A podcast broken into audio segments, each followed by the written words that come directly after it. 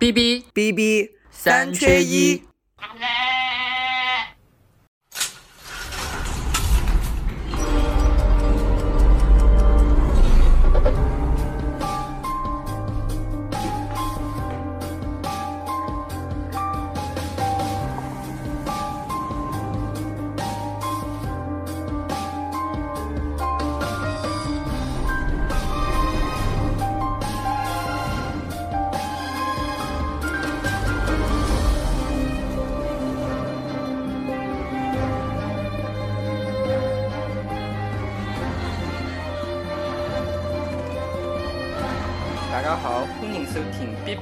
缺一，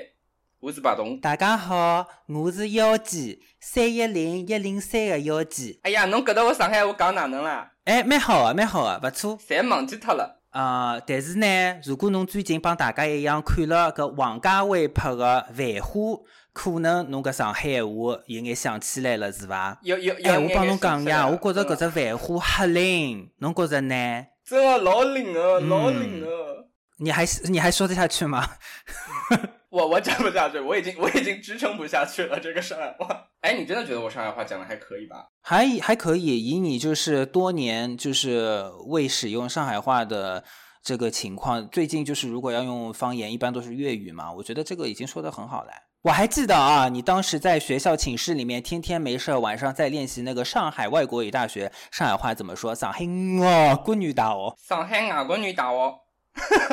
就是呃，为什么就是今天我们的开场会搞了一个这么很奇葩奇怪的这种上海话的这种开场呢？就是因为相信如果大家听懂了刚才妖姬说什么，就是因为最近这个热播的这个电视剧嘛《繁花》，然后呢勾起了这个妖姬这个上海人，还有我这个伪上海人的这个整个的那个嗯情愫啊，就整个像发疯了一样看这个这个剧。最近对，按时下流行的话说什么叫什么 DNA DNA 什么抖动了？我现在看到十几集，因为最近工作比较忙，然后那个妖姬是全程都追追着看，然后每好像是不是每天就是看完那两集之后，就会陷入一种非常空虚虚的状，态这。特别空，整个人都是空的。现在我们录音的这个时候呢，它这个剧放到二十四集。然后今天我是刚刚就是看了二十三跟二十四，然后最近这段时间呢闲来无事，我又把这个什么《花样年华》呀、《一代宗师》啊，就是回顾了一下，就是王家卫比较有名的那几个呃电影。但是我跟你说实话，我看第一集的时候，我稍微是觉得，嗯，就是有一种感觉，就是王家卫电影他下凡，但是呢，他整个那个叙事节奏跟电视剧还是不太符合，所以我一直我一直觉得第一集稍微拍的有点尬，嗯，尤其是那个开头，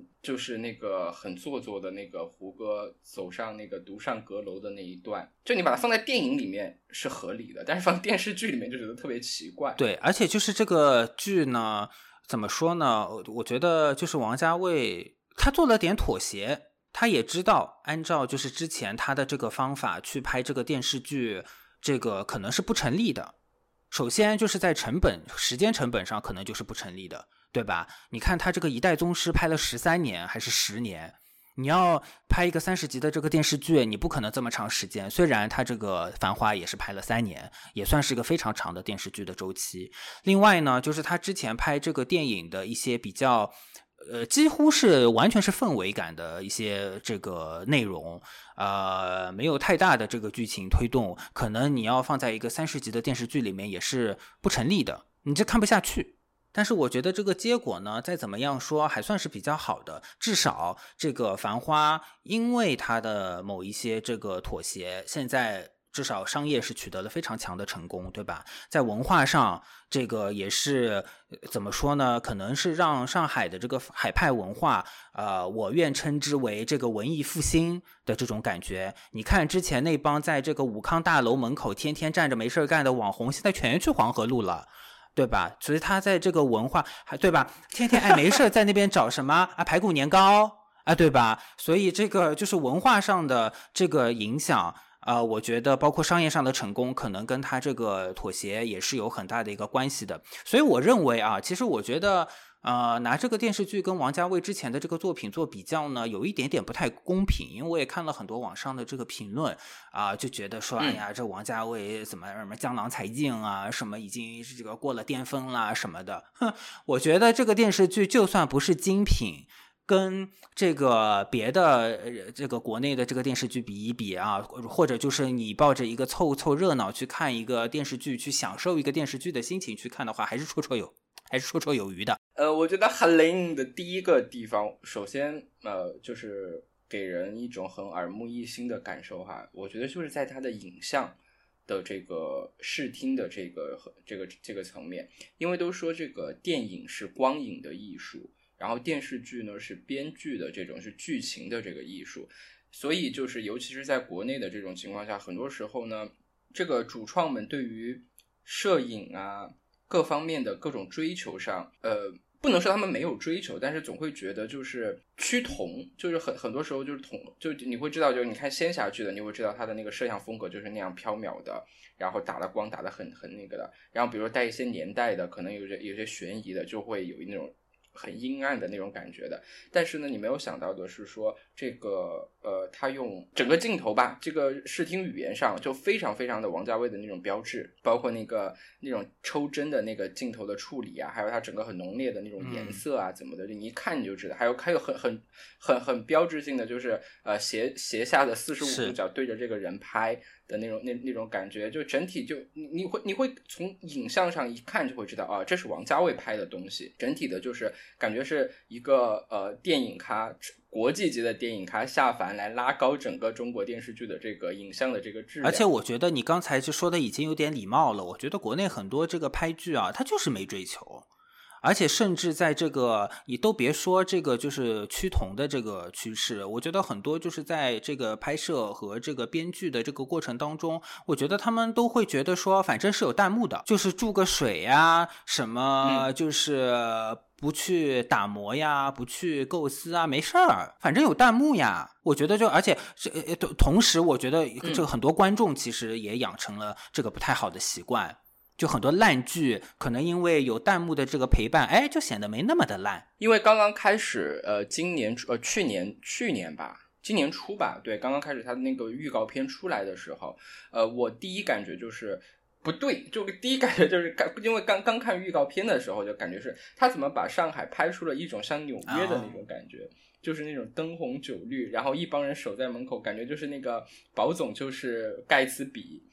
的那个感觉是啊，就是这样的这种很浓烈的这种风格，跟当时跟跟跟这样一个故事会会搭嘎吗？哎，没想到看完之后真香。要不你先聊聊你的感受吧，因为我是这个上海土著。土生土长的这个上海人，三幺零幺零三，我觉得我的感受可以放在这个后面，因为我相信大部分的这个上海的观众就天天就已经这个嗨到不行了，所以我可能先听听你的这个感受，作为一个呃，可能九十年代去上海旅游过。然后后来在这个二十一世纪的时候呢，又去上海求学的这样子的一个人啊，你觉得这个剧给你的最大的感受是什么？我的感觉是人物非常的鲜活，首当其冲的我就要说一说我们这个剧里面的我们的上外之光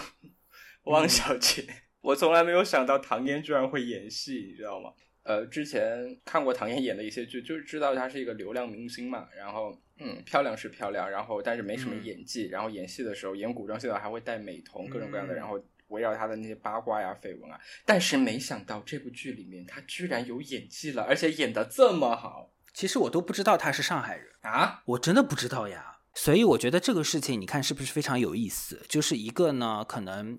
平时那我这个评价也不见得是。公平的，对吧？但至少就是确实啊，有很多这个观众呢，之前对于这个唐嫣呢是可能是有一些偏见的啊，就觉得她可能就是也没有特别好的演技，或者是怎么样。哎，她一说上海话，一演上海的这个小姑娘，或者说小崽吧，我们就说啊。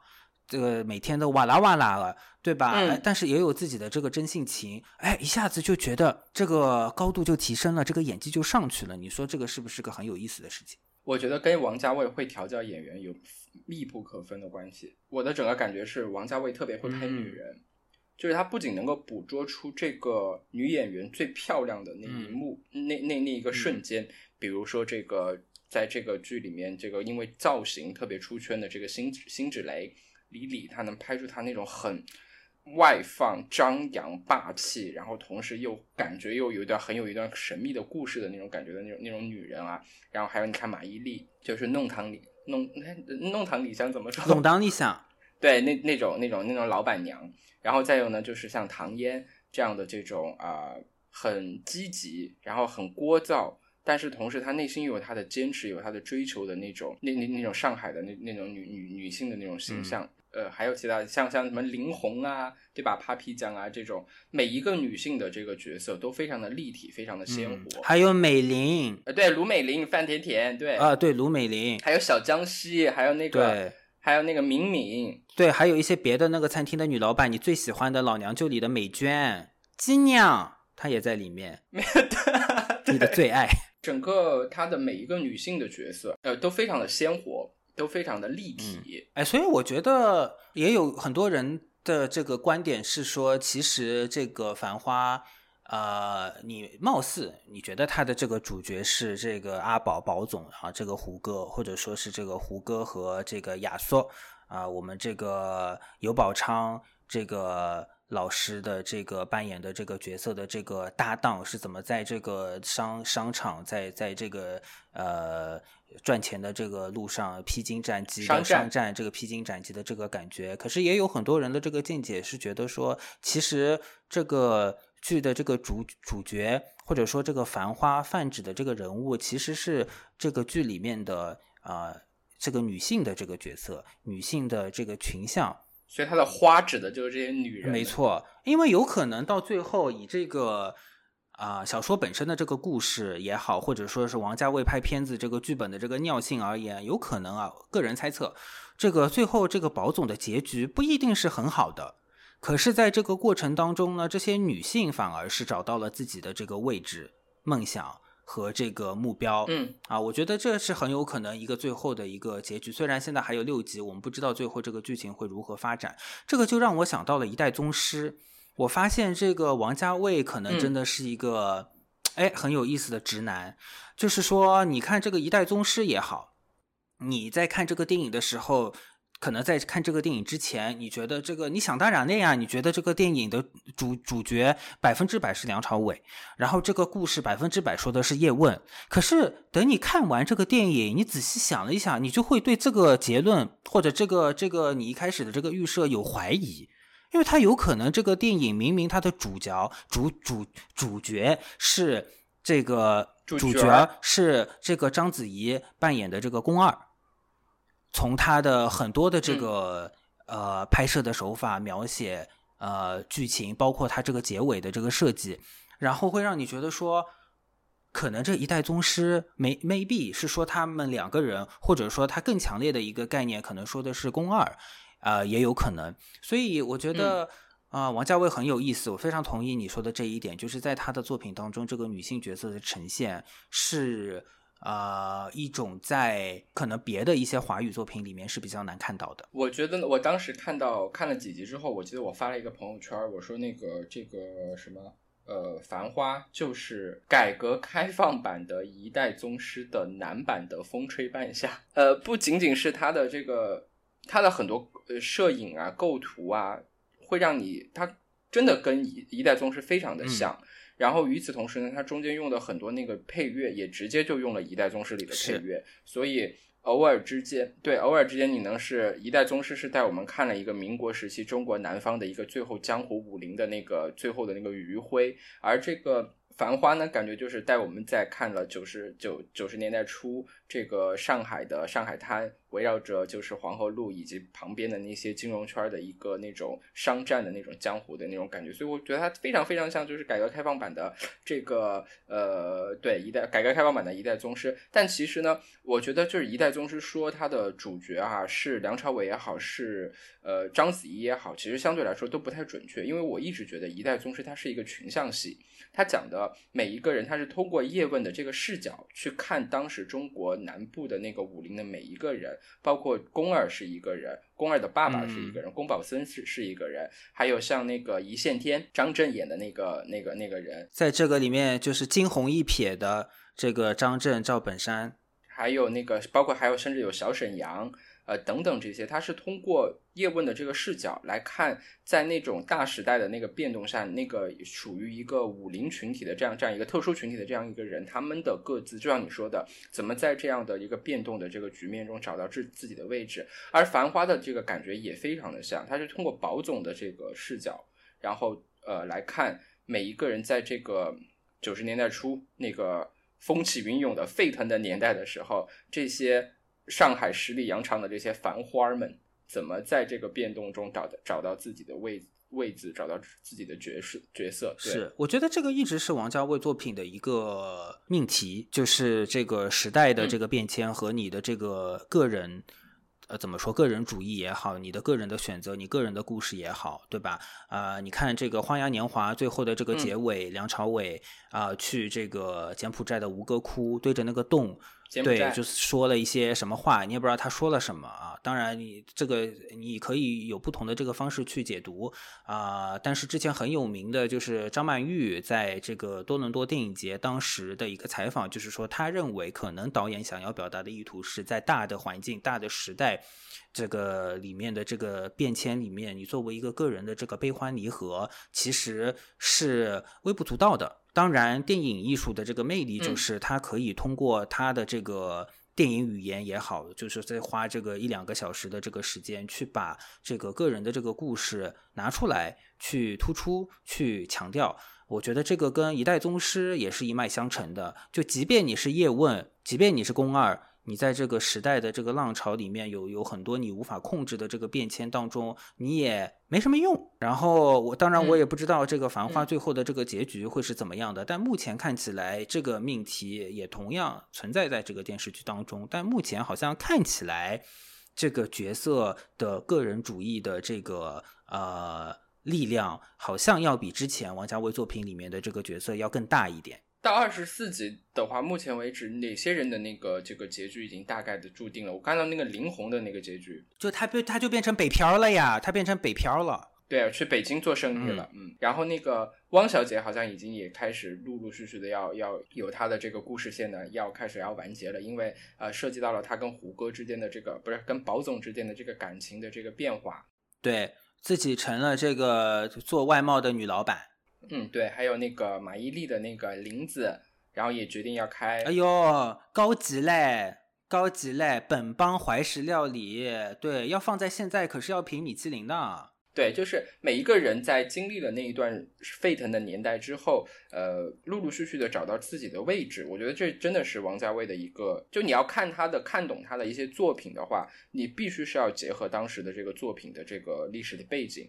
即便是像呃《花样年华》。这样这种很极致拉扯的，在讲两个男女之间的故事的时候，你要理解他们故事的一些变化的话，也必须要去理解他故事发生的那个背景的时候，才会有更才才才才会懂。嗯嗯，这也是为什么嗯，在看《繁花》这个剧的时候呢，你会觉得它除了这个呃海派的元素啊、上海话之外呢，它在剧情的这一条线上，关于商战的那些部分也非常非常的扎实，这是我没有想到的，因为这个剧的编剧是晴雯。呃，他编过哪些剧呢？他比较擅长的就是也是做这种小说的改编。然后呃，前段时间有比较呃评价比较高的吧，也引起了一定的那个收视的这个热潮的有两部剧呢，就是《我的前半生》和《流金岁月》。嗯，它都是改编自那个香港的那个著名的那个女作家女作家亦舒的两部作品。但是呃，这两部作品里面呢。我的前半生是被质疑的比较多的，因为它整个只是借用了几个人的名字，然后那个呃故事发生的背景也从香港换到了上海。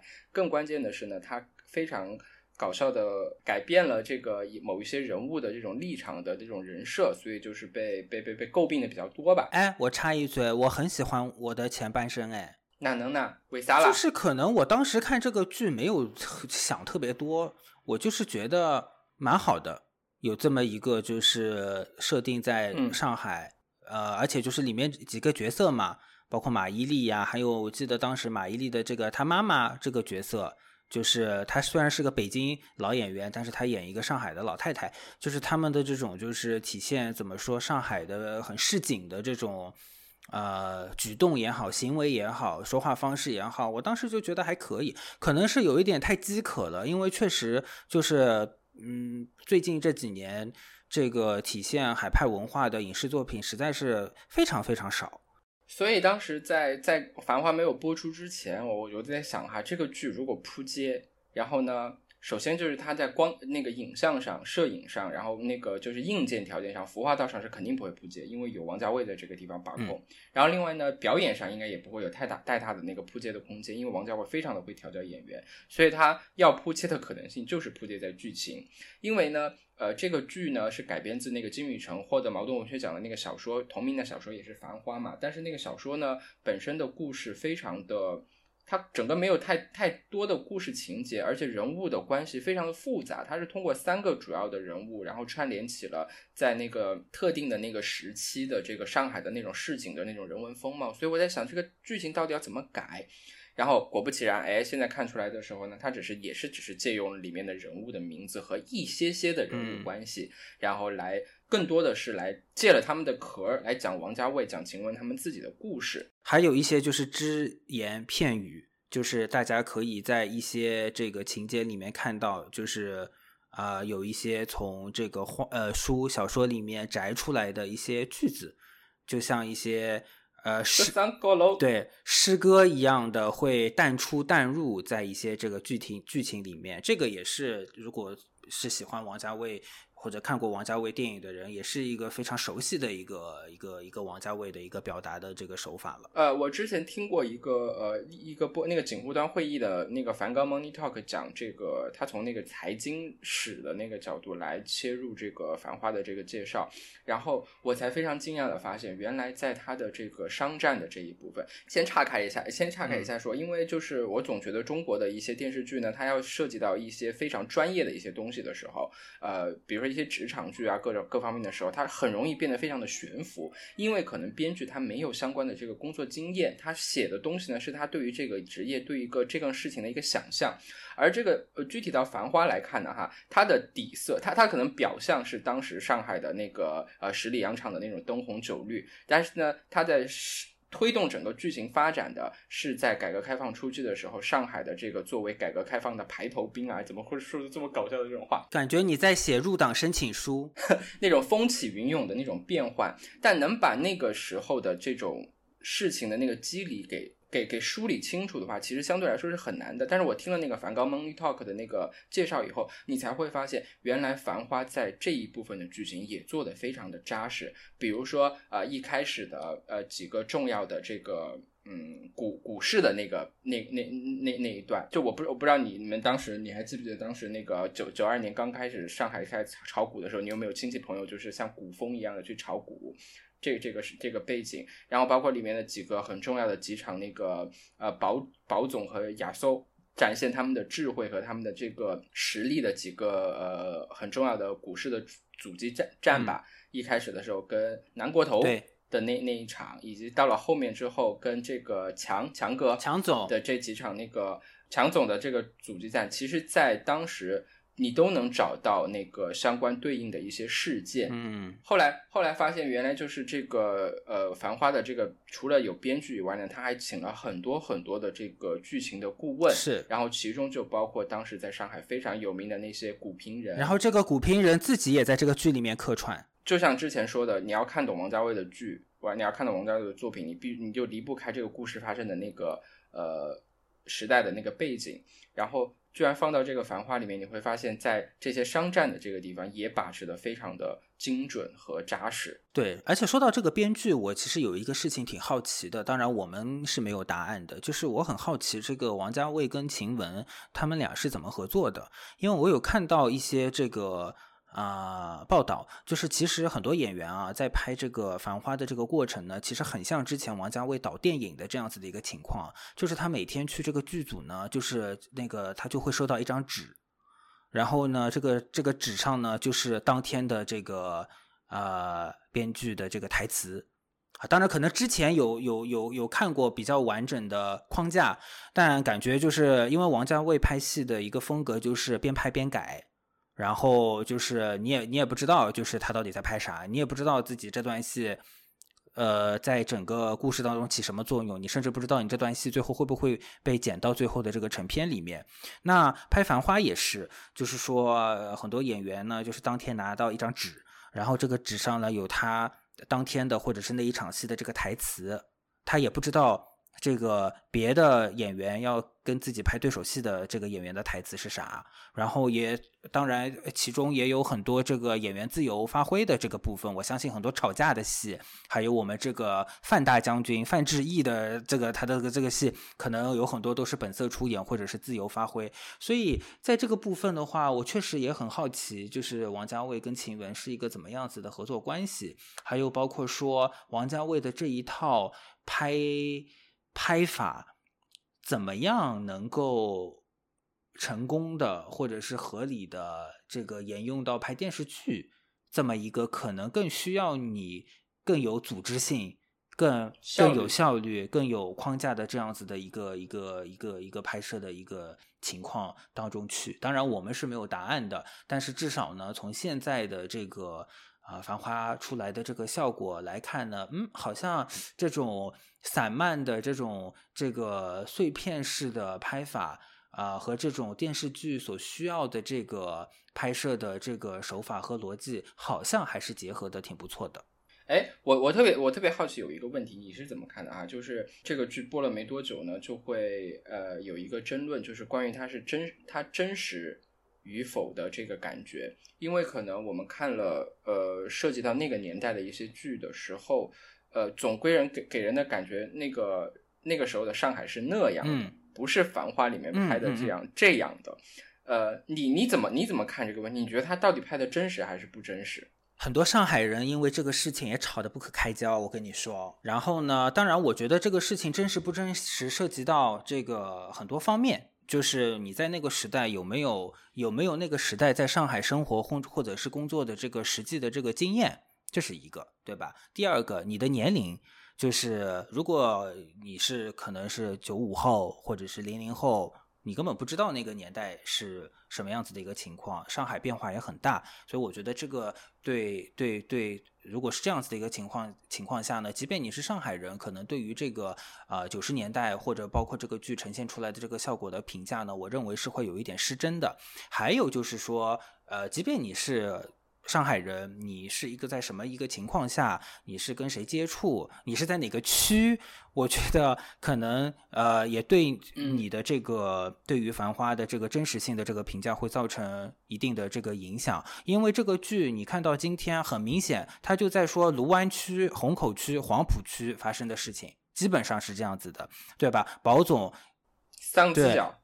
呃，宝总是这个，他后面几集自己也说了，自己是思南路的。然后呢，他这个左边是香山路，右边是高兰路。哎呦，这种路我记得不要太清楚，因为我是三幺零幺零三啊。卢湾区的孩子们都知道三幺零幺零三是什么意思。然后呢，我的这个这个长辈、外公外婆、爷爷奶奶都是这个虹口区那一片的，也就是汪小姐这种啊，四川北路、东大明路，就是外白渡桥过了那个这个外白渡桥的那一片，你就。就从这个黄浦区到了这个虹口区了，所以呢，这个是我也呃比较了解的。那么呃，基于这个，我会认为说，呃，这个繁花的这个呃布景是真实的。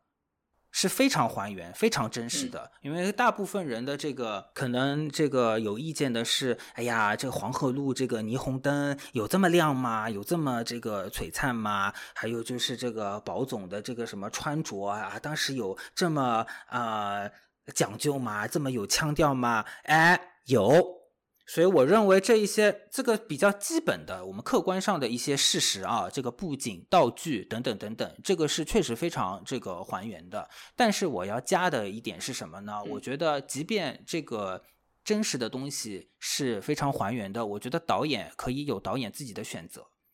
这就是为什么，哪怕他的这个布景是还原当时黄河路的霓虹灯。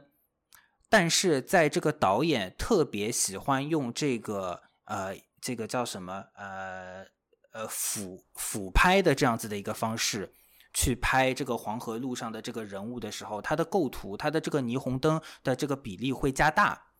所以这个即便是在道具非常还原的这个前提条件下，这个导演自己的这个选择和他的这个 focus 会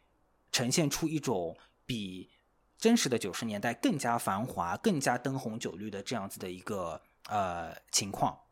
那其实王家卫我也看了一个他的采访，他自己说这他是这个是故意的。就是他觉得这个比起真实的还原大家的这个视觉感受，因为大家的视觉感受都是你走在马，他要讲的是他自己的一个，大家的视觉感受是你永远都走在黄河路的马路上呀，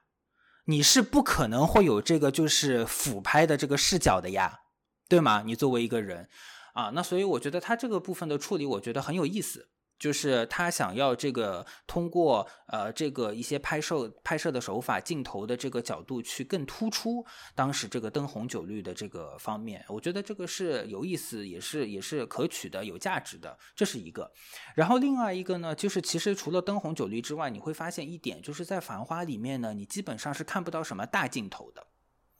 除了这个。呃，对，它特写镜头特别多，除了就是有一些这个外滩呐、和和平饭店啦、二十七号，对吧？就是那种这个空镜头，可能是用这个无人机拍的那种。哎呀，哎，我跟你讲，我觉得他拍那个。他拍那个外滩都没有都没有那种我们想象的，比如说一讲到那个九十年代的时候，往往往就是呃肯定嘛，那个拍那个外滩正在建设的东方明珠，然后以及从那个地方那个镜头扫过来，然后带到那个外滩的那些就是老的那个金融的那那那几个楼嘛，都都会一一就是那种惯例的操作，但这个在繁花里面都没有。他怎么拍那个正在建设的那个东方明珠？他是通过一个好像是就是。呃，宝总一开始去找爷叔的时候，走到走到那个进到和平饭店以后，是他从和平饭店的那个窗户的那个那个以那个窗户为一个前前景的一个构图，这么去拍的那个呃正在建设的东方明珠，因为就是当时的浦东是一片贫瘠嘛。就除了这个东方明珠之外，就没什么什么什么高楼大高楼大厦，基本上都是没有的。哎，这个又说起了啊，因为我的舅公以前住在浦东的，这个小时候我这个每一年都会坐摆渡船，这个去一次这个浦东去找这个舅公。然后我童年最早最早的记忆就是我坐那个摆渡船睡着。这是我童年最早最早的记忆，所以跟这个剧我真的感触很深。所以它那些点就是都是我这个童年经历的一些真实的这个点。刚才说到没有大镜头这个事情啊，你也提到了，就是其实这个呃，我们想象中的这个九十年代的剧，可能呃会有这种大马路，对不对？或者或者有这种就是。什么自行车、宽阔的东西，一群人乌泱乌泱的去上班，什么之类的。这个剧里面基本上是没有的，基本上都是人物的特写。然后呢，这个人物在这个交流、对话、发生情节呢，基本上都在一个非常局促的一个环境里面，甚至会让你觉得说，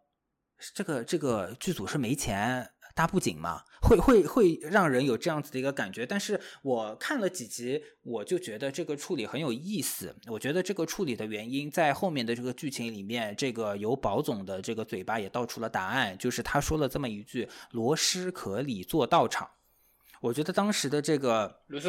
对，我觉得当时的这个上海的这个环境真的就是这样子的，而且因为当时这个上海其实没有任何这个几乎是没有任何商用住宅的，因为当时这个购买还没有开放，所以大家其实都是住在这种非常局促、非常小的这个石库门的这个房子里面这样子生活。你可以看到有这么一集，就是林子的这个。邻居其实林子的邻居都是有头有脸的这个文化人，客串的也都是有头有脸的文化人，对不对？其中有一个画家，这个是陈逸飞的这个弟弟陈一鸣，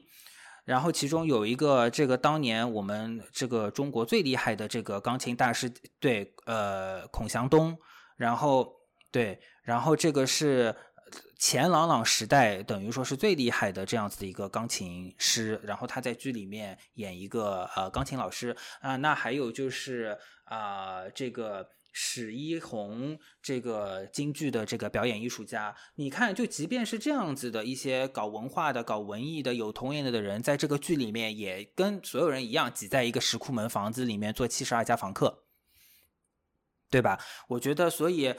对，所以这个就是我前面说的，就是你的布景、你的道具是可以真实的，但是你的这个镜头的这个呈现是可以有这个呃演呃导演的这个选择的。那在这个霓虹灯和这个局促的这个环境这两件事情上，我觉得这个导演的这个选择是非常有自己的这个角度，也让我觉得是非常有意思的。就是这两个这个选择是有意义的。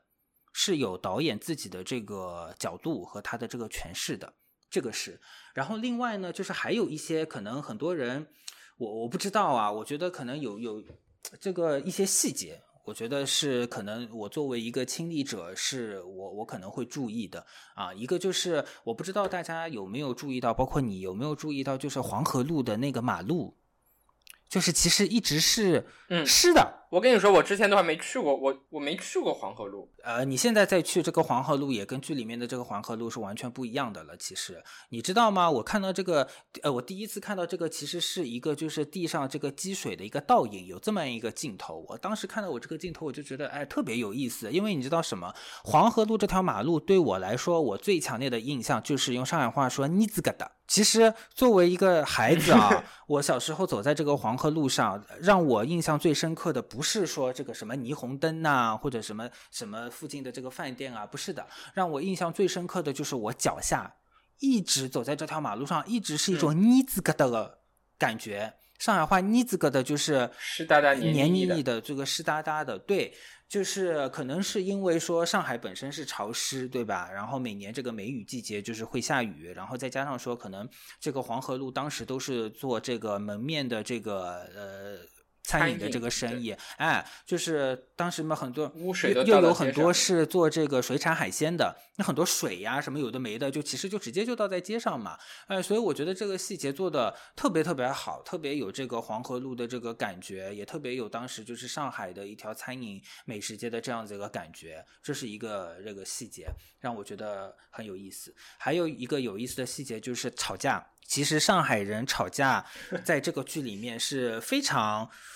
呃，有一些非常有意思、非常有冲击力的戏，其实都跟这个剧里面上海人吵架有关系。哎呀，然后这个阿庆老师说了一句话，我觉得是说的非常对的，很多上海人也也会说这句话，就是吵得越凶，抱得越紧。我觉得那个时代的这个上海、上海人真的就是这样子。你可以认为它是一种文化的一个糟粕，但是你也可以认为它是一个就是有它存在性的一个文化上的一个特点。因为呢，当你在这种非常局促啊、非常这个大家都很近，然后又大家都很没有钱的这样子的一个情况下，你能干嘛呢？对，经常会容易各种。容易因为各种有的没的的大大小小的事情，就是产生矛盾，邻里之间的矛盾啊，家人之间的矛盾啊，等等等等。可是吵架，并不会说，很多时候并不会说真的说让让让让你俩就真的反目成仇啊，或者怎么样。其实并不会，因为你你还是要面对就是一起生活的这样子的一个困境也好，或者现实也好。所以我觉得这个吵架的戏也非常的呃有意思，而且我非常大概率的我这个猜测，其实其实这里面很多吵架的戏有演员很强烈的这个自我发挥的这个空间在这个里面，你看得出来的，有些东西台词写不出来的，你没办法安排的这么真实。那个话接的这么密对，是吧？所以吵架的戏我也非常的这个爱看，非常的好。还有呢，就是这个呃，我不知道你有没有看到，就是这个宝总去东京，然后在东京偶遇这个林子的这样子的一个戏。然后呢，这个也是他跟林子这个角色这个关系的开端啊。我觉得这个他乡，这个遇老乡啊、两眼泪汪汪这个地方呢，就表达的非常的好，也非常有九十年代的特色，对吧？九十年代呢，就是上海就是有这么一个去日本打工的这个打工潮，本人的爸爸就是这个打工潮当中的你一员对你爸，对，这个繁花简直就是你知道我们的故事。然后呢，你有没有你有没有这我不知道你有没有就是观察到两个细节啊？我觉得这两个细节处理的非常的好。一个就是宝总在这个遇到林子之前呢，其实林子先是在一个电话亭里面打电话，然后呢，他打电话的这个内容呢、嗯是。这个他的林子的这个爸爸打电话呢，要他寄钱回去钱回去，寄钱回去干嘛呢？要买大冰箱，对不对？然后林子当时就跟他说，林子当时就跟他说，要买冰箱，当然就要买大的，买好的，你不要买国产的，要拿这个外汇券买进口的，去进口免税商店买这个这个进口的这个大冰箱，对吧？有这么一个情节。哎呀，我当时想说，这个编剧是懂的。啊当时我们家啊，我跟你说，大彩电、空调、微波炉全是这样买的。一个索尼的二十五寸的彩电，九十年代初一万块钱人民币，然后一个这个松下的这个空调，呃，我不是在炫富啊，一个松下的这个空调也是一万多块钱人民币，然后还有一个三洋的这个日本三洋哈，不是剧里的三洋，日本三洋的这个微波炉要好几千块，然后当时都是我爸在日本打工，然后那个寄钱回来用外汇去免税商店买的这个进口的这个家电。虽然当时我们家这个生活条件也不好，但是上海人嘛，就是要争一口气，就要有派，对，要有派头，就是要在这种毫无意义的事情上，又要跟别人别扭的。然后还有一个细节呢，就是后来这个林子带这个宝总去了一个拉面店，然后呢，当时这个林红，也就是 Papi 酱，在这个拉面店里面做服务员，对吧？然后这个宝总当时也不懂，什么都不懂，他就点了一个拉面，然后那个 Papi 酱一直在。他的这个拉面里面加那个浇头，然后这个宝总还问他这个浇头要钱吗？然后林子就跟他说：“哎，我不要赌吃，就是不要废话，你就只管吃就好了。”对，然后这个我当时，哎呀，我真的当时非常感动，因为你知道那个年代啊，就是你如果自己出国去打工，真的是这样子的。我还记得我当时有家人跟我说：“哎，当时没有网络，没有手机，你没有一个。”呃，嗯，呃，认你你不可能在当地认识很多人，那你怎么办呢？我当时我我家里面真的就是有人就在马路上找上海人，就是你就站在马路上，真的你看到那个，当然也有一些别的，就是从从从中国其他地方去到这个国外的人，但是真的就是我们家就是有人就站在马路上，就是看，那可能看得出来谁是上海人，或者听得出来他可他们可能会说上海话方言，然后就是如果就是逮到一个机会啊，就直接就跟他说，哎，侬上海人啊，然后就这样认识了。然后就有可能就这样子，可能会有工作机会啊，或者是成为了好姐妹。因为真的当时这个在在资讯很匮乏，在这个通讯非常这个困难的这个呃时代呢，就是真的你的这个地缘的这个关系，就是会非常自然的形成人和人之间的呃这个纽带。对，然后还有呢，一个就是这个是我看一个路演的采访看到的，我觉得说的非常好，就是呃，这个阿庆老师，就是里面的这个葛老师，还有这个成龙，也就是在里面扮演陶陶的这个演员，这个剧让他们最大的感受就是说要争一口气。我觉得九十年代如果要要要拿任何的这个语言去定义九十年代的上海，真的就是这样子。争一口气，因为其实九十年代虽然这个灯红酒绿的，但这个在这个灯红酒绿，在这个黄河路这个以外，黄河路的这个下面，其实更多的人，大部分的人都是生活过得非常的呃艰苦，呃的这样子的一个情况。但是你看，艰苦呢，并不会让人忘了什么是腔调，啊，艰苦呢，也并不会让有些家庭。不买几万块钱的这个电器，其实我也不知道这个我们家当时到底到底要干嘛，就是花这个钱买买这个。但是就是也这些东西，可能我觉得是当时让很多人能够活下去、生存下去的一个很重要的嗯一个依靠吧。所以我觉得一部剧啊，一个或者一部电影啊，这种呃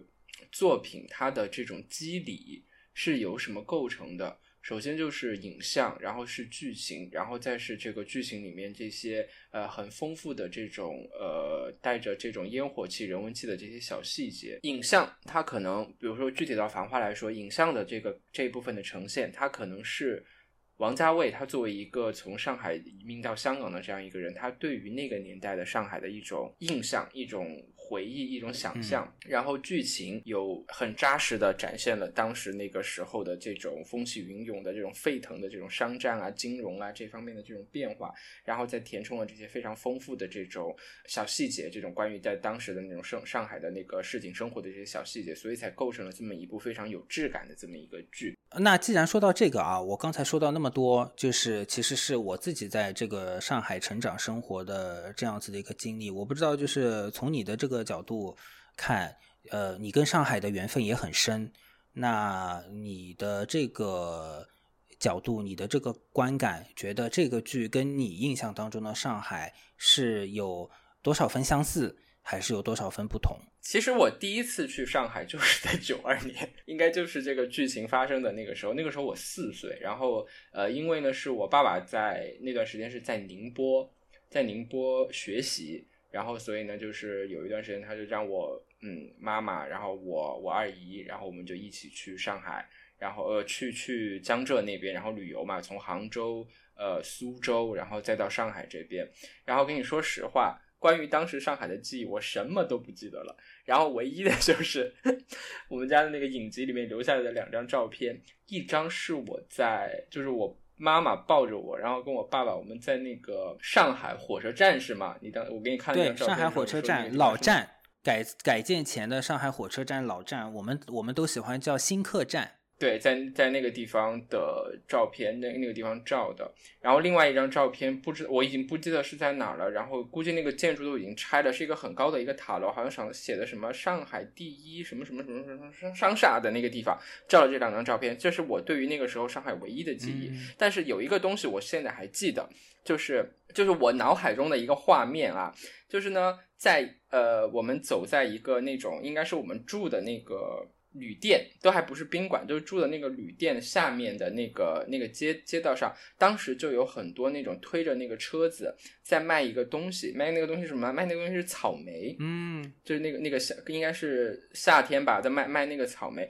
那是我第一次见到了草莓，那个画面那个情节就是。会有一个，一不知道是不是刚下班的一个男的，然后戴着眼镜，手里面提的那种很老的那个公文包，上面写着“上海”两个字的那个公文包。然后呢，在那个三轮车吧，对，那个三轮车那个后座的时候，那个还搬着那个有有一个灯灯打在那个那些草莓上，嗯那个草莓上，然后他就拿着那个筷子还是不知道是钳子，很认真、很认真、很仔细、很仔细的挑选，然后把它挑选的放到他的那个篮子里面。我就记得这个画面。嗯，那个是我对上海的第一，就是第一印象，也是现在唯一的留在我脑海里的印象。那我我我我我敢肯定，我们当时肯定去了南京路，去了淮海路，呃，去了外滩，但是我都不记得了。后来，然后后来比较有意思的是，后来就是到上海读书了嘛。我不知道，我不知道是不是有有没有那种影响，就是去过上海，就那个时候在我们的那个，就我们作为呃其他地方的这样一个人，对于上海呢，呃，总会总总总会觉得有有这样几个东西，就是当时会觉得知道会觉得上海是大城市，嗯，然后那段时间呢，就是你要买最洋气的衣服，比如呃就要去上海，比如说你要去买的确良的衬衫，我知道上海话，我们确实会说的的的确良。对对对对，的确良的衬衫，还有一些就是很洋气的那些东西的话呢，那都都会去。然后比如说我我还记得我妈妈以前啊就会。有有时候就会有有有有一个有些朋友有些同事可能要去上海出差或者怎么样的时候，我妈妈就会去银行里面取一点钱，然后给给给他说，就是你看到什么好看的衣服，然后一些东西你就帮我买回来，啊，就是这样，就是在在我们的当时的那个想象里面，就是上海就是这样一个很洋气、很繁华的这样一个大城市。哎，我觉得就是就是有就是有习惯用淘宝的，或者就是在淘宝产生之后这个年代出生的这个年轻人，真的很难理解那个时代的这种消费方式哈。对对对，很难理解。然后还有一个比较奇妙的事事情是什么呢？就是我们家我们我们家在贵州嘛，然后贵州呢在六七十年代的时候，它是作为那个大后方，然后是接手了很多的那个它它作为大三线三线的那个地方，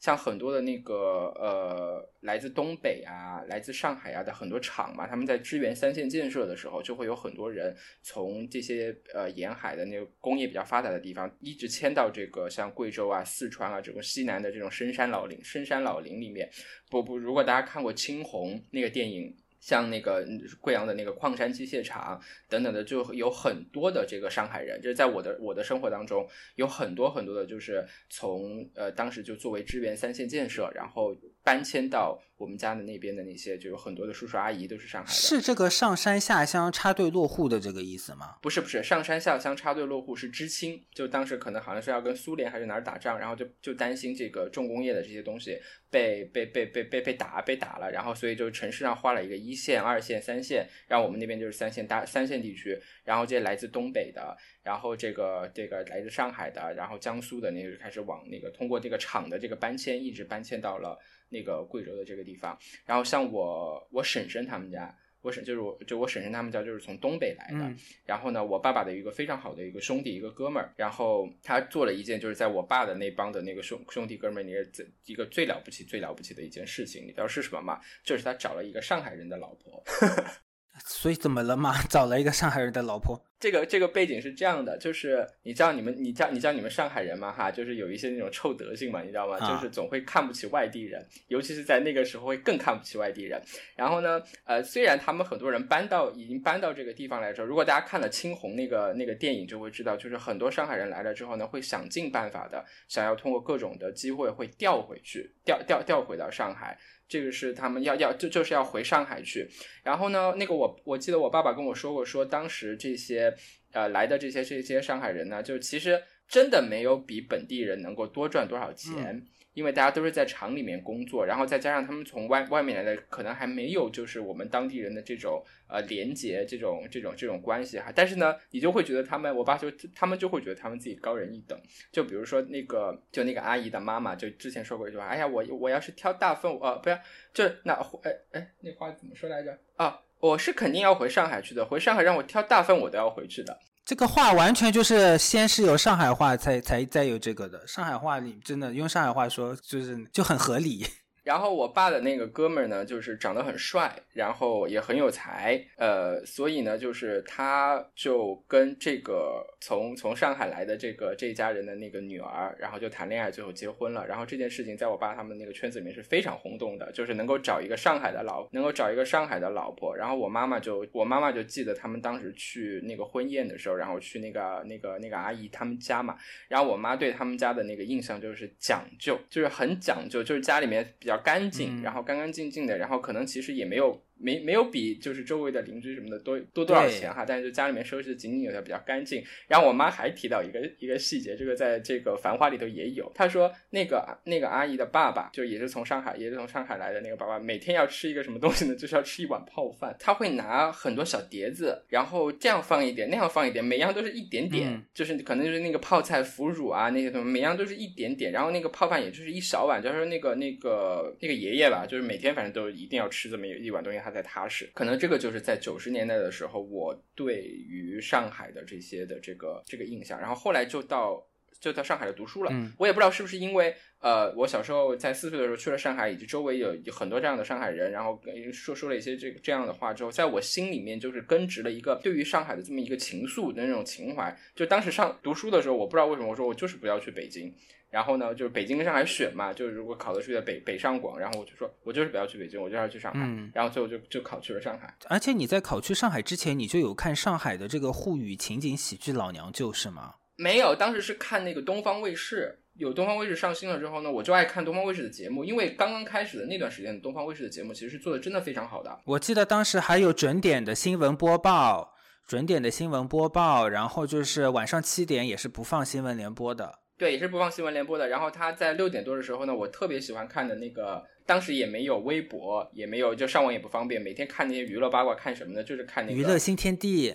对娱乐新天地。然后娱乐新天地的主持人是谁呢？是陈晨嘛，对吧？上外的呀，哎呦，哎，陈晨王子还有一个女的是谁？呃，周瑾，周瑾也在《繁花》里，对对周瑾在《繁花》里演了这个范志毅的老婆。对，就是看了那个的时候，然后就呃接触到这个当时的所谓的上海的流行文化，然后会看很多那个，就一直看看那个东方卫视啊放的电视剧，还有他有时候会放一些，比如说在东在上海卫视会放的一些节目。然后到到了上海之后，我发现就是啊，可能因为我经常看东方卫视的话，跟你们这些这个就是当地的那个，可能在文化就平时交流的时候没有那么大的就是隔阂。对对对，我我当时也是呀，就是我我就以为我多看看美国的新闻，多看看美剧，就来了美国可能就这个隔阂稍微小一点，最后发现隔阂吧还是有。对，隔阂吧还是有，反正就是呃，我跟我跟妖姬见面的第二天，然后呢，他就不知道是有心还是没心的，多说了一句说：“哎呀，他们这些外地人就像傻子一样。”你还记得陆伟怎么说你的吗？我看你才像傻子。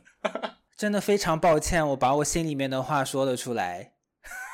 我记得那个有一个画面，就是我们刚刚就是我我去报道的时候，然后我爸和我妈我们一起就坐飞机到上海，然后飞机刚刚降落的时候，然后还在滑行，然后我爸说了一句非常 gay 掰的话，我到现在都记得，我想想想都要起鸡皮疙瘩。你知道他说了句什么吗？他说那就看你怎么样在这片土地上登打我的。妈呀，好吓人啊！你爸，你要怎么你要怎么回他呀？我没有回，我就这么看着他，我说这个人有什么毛病吗？哎，可是当时 你失望吗？因为毕竟我们学校在这个松江，就你知道也对，超失望的。当时还没有九号线嘛，然后来了那个去到那个地方之后呢，你知道有多远吗？天呐，山山南山山南海北，就到了那个我我我们我怎么去去到学校的，你知道吗？哈，呃去到学校的是呃从机场出来了以后呢，他的那个指引就学校发的那个指引、嗯是说你们先到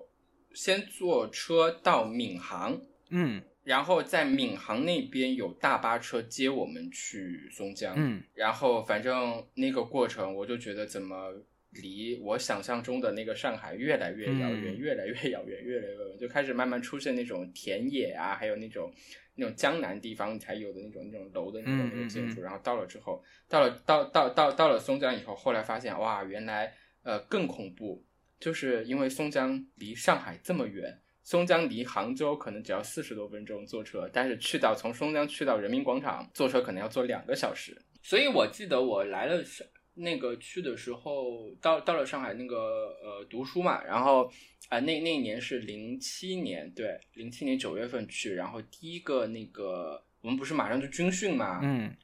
马马上军训，然后就是反正连着好几个星期都没有放假嘛，然后第一个放假就到国庆节了。嗯嗯嗯国庆节那个假期，我第一个去的地方就是淮海路。就为什么要去淮海路呢？因为那段时间正好在那个电影就是《色戒哦，OK，》，我就说我要去看这个国泰电影院，然后就是因为王家之在里面看电影，然后沿着淮海路一直往那边走，去了那个。哎，武康路的那个地方是不是？嗯对对，就一直往往那边走说啊，那个才是我心目中想象的上海的那个样子，就是梧桐树以及旁边的洋房等等的。嗯，那好啦，就说了那么半天，那你到底觉得就是这个《繁花》，就是网络上议论纷纷的这个真实性的这个事情，你怎么看待它？每一个导演，每一个创作者，他创作出来的一个地方，一定是他的带有他自己很浓烈的个人的这个印记，是是他印象中的，他脑海里的那个世界。然后，如果说对于我来说，我心目中的上海是什么样子的，那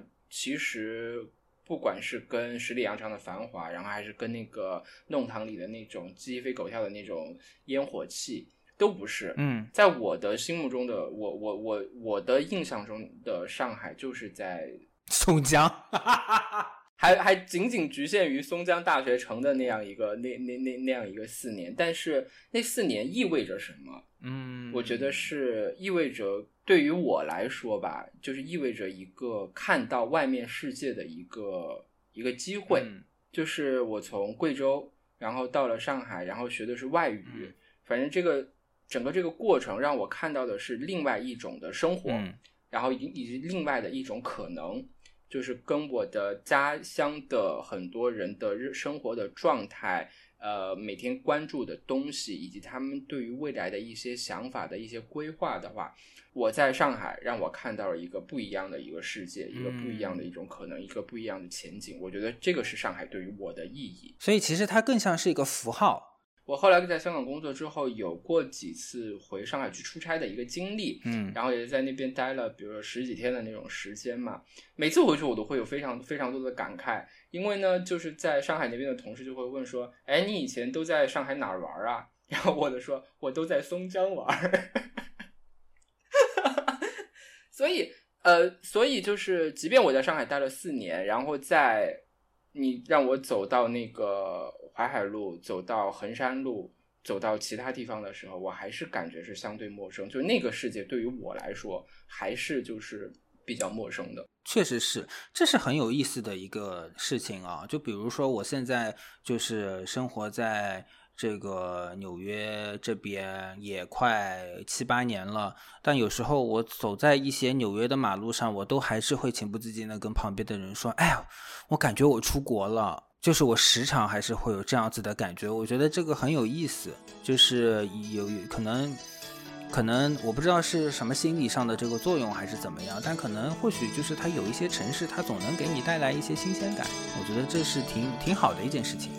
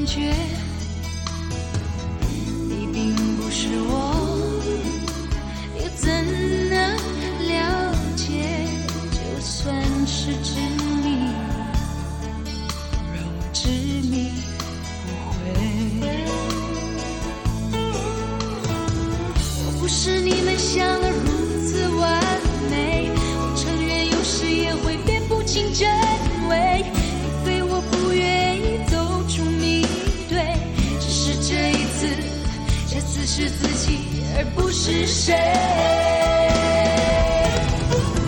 要我用谁的心去体会真真切切的感受周围就算痛苦就算是泪也是属于我的伤悲。